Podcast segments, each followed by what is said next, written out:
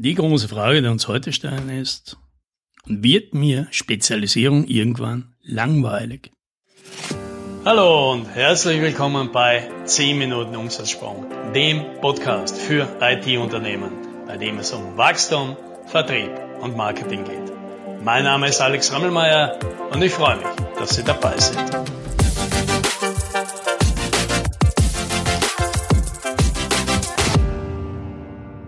Wer schon länger Podcast hört, weiß, dass ich ein Fan von Spezialisierung bin.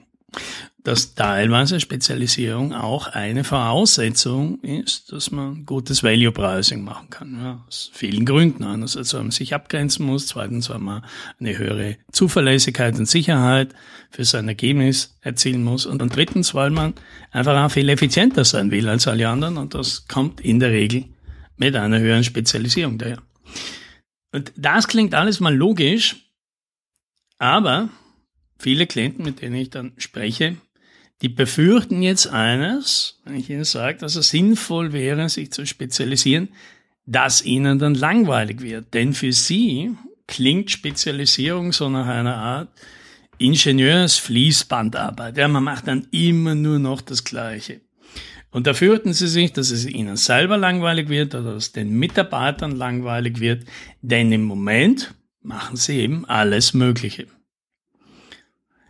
Und da möchte ich jetzt einmal einhaken, ja, weil ich mir denke, warum soll Spezialisierung langweilig werden? Ja, das hat ja nicht damit zu tun, dass ich immer das gleiche Problem löse.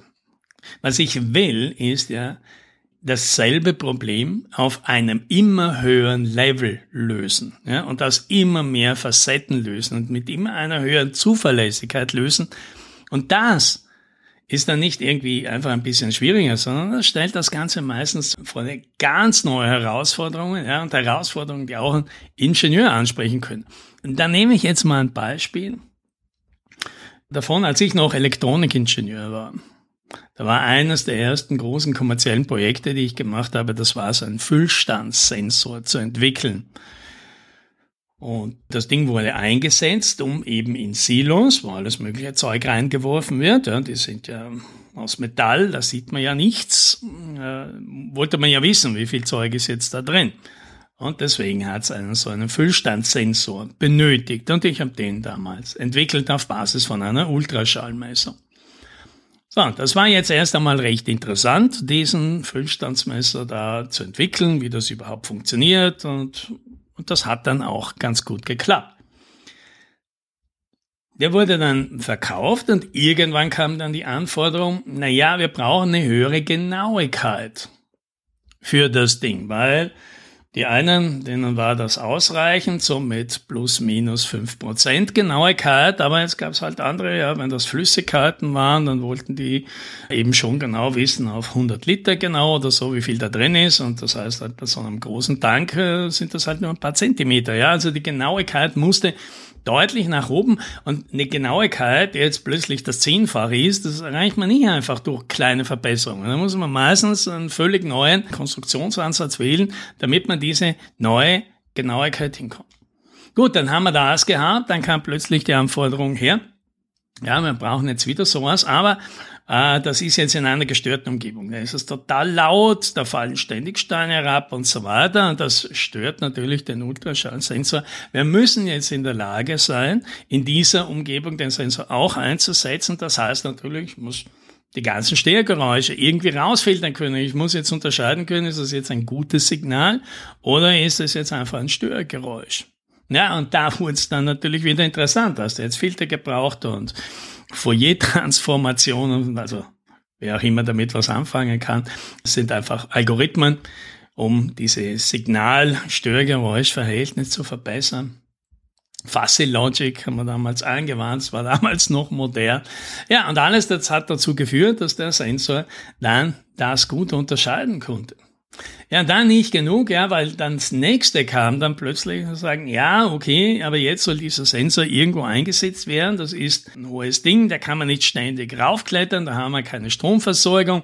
Das muss mit Batterien funktionieren und das kann man jetzt nicht alle Monate austauschen, die Batterien. Also das Ding muss lang halten, der Stromverbrauch muss deutlich nach unten. Okay, jetzt stehst du wieder da als Ingenieur und denkst dir, wie soll ich jetzt den Stromverbrauch auf 10% runterbringen?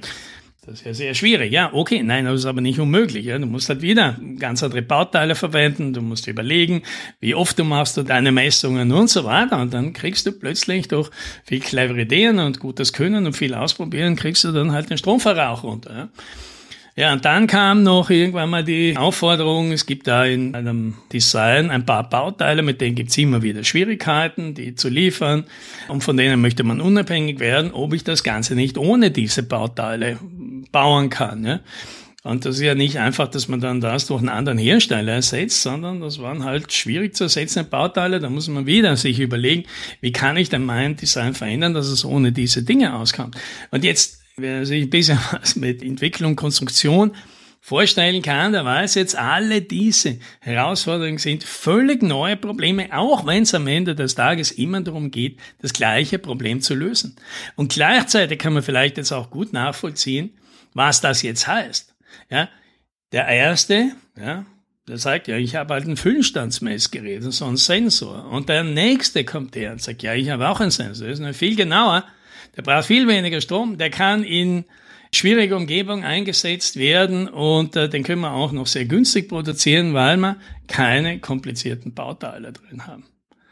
Natürlich ist dann klar, dass das zweite Produkt viel besser ist als das erste Produkt und viel spannender und jemanden braucht, der dieses Produkt designt, auf einem ganz anderen Level ist. Und was ich mit dieser ganzen Geschichte irgendwie auf den Punkt bringen möchte, ist Spezialisierung wird selten langweilig. Ja, im Gegenteil. Je mehr man sich mit dem Thema beschäftigt, desto mehr sieht man mal, wie weit das Ganze dann erst in die Tiefe geht, ja, wo das Rabbit Hole wirklich sich mal auftut und dann man erst mal einsteigt und sich denkt, aha, wenn man da mal über den Ingenieurslevel drüber ist, dann wird's plötzlich richtig interessant. Ja, das möchte ich jetzt noch einmal in die Runde schmeißen. Ja, auch wenn du derzeit vielleicht äh, dir Sorgen machst, wegen dir selber oder deiner Mitarbeiter, dass die eine sehr starke Spezialisierung langweilig finden können, dann kann ich dich beruhigen. Ich kenne so gut wie keinen Spezialisten, der irgendwann einmal meinte, ach, das kann ich alles, da habe ich alles im Griff, das ist alles super easy, ich schmeiß mir egal welche Challenge hin, ich habe das so im Griff. Ja. Und dann behaupte ich auch noch, selbst den Leuten ist nicht langweilig, weil die genießen dann diesen Status, den sie da haben. Aber tatsächlich ist das sehr unwahrscheinlich, weil du steckst ja einfach immer die neueste, neueste Herausforderung. Vielleicht eine andere Parallele ist halt im Sport. Vielleicht hast du irgendwann mal einen Sport gemacht, aber wirklich auf einem hohen Niveau. Und nehmen wir jetzt im Extremfall den 100-Meter-Lauf her. Ja? Also da geht es zum Schluss um Hundertstel Sekunden, die du versuchst da rauszukriegen. Und die, die letzten Hundertstel Sekunden kriegst du nicht mehr raus, indem du auf noch mehr läufst und noch mehr trainierst als die anderen, ja, weil die trainieren eh alle schon zum Maximum. Da geht es dann plötzlich um ganz andere Faktoren und das macht den Wettbewerb erst wieder interessant. In diesem Sinne, vor der Spezialisierung, da kann man sich viele Gedanken machen, aber den einen, dass einem danach langweilig ist, der wird's wohl nicht sein. Das, das wünsche ich dir. Happy Sailing.